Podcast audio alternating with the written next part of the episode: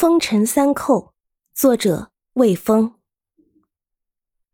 一条河说断就断了，是谁把它缝缀在祖国的胸前？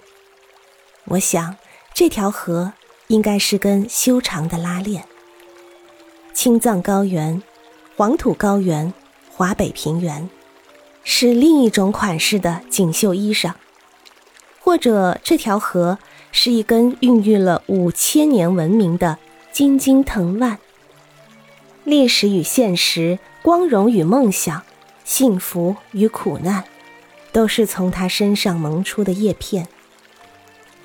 但是现在，这条河像一个疲惫的旅人，走着走着，突然累趴下了。就在下游即将摸到大海炽热心跳的时候。他瘦了，瘦了，直至瘦成一根神经。倘若还剩最后一丝感觉的话，那么，除了疼，还是疼。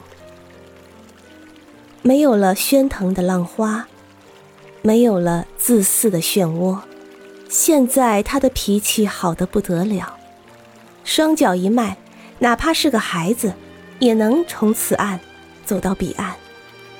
干枯的河床，如同嘶哑的声带，谁能打破它的沉默，把哗哗的水声重新释放出来？像一个说一不二的人，这条河真的说断就断了。我不能不佩服他的果敢决绝。其实仔细想想，也怪不得他，这条别无选择的河。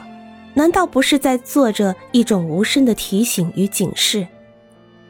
人类啊，爱护我，关心我吧，给我翠绿，给我鸟鸣，给我桨声，给我芦影，千万别让我哭成你心头的一条伤疤，额上的一道边影。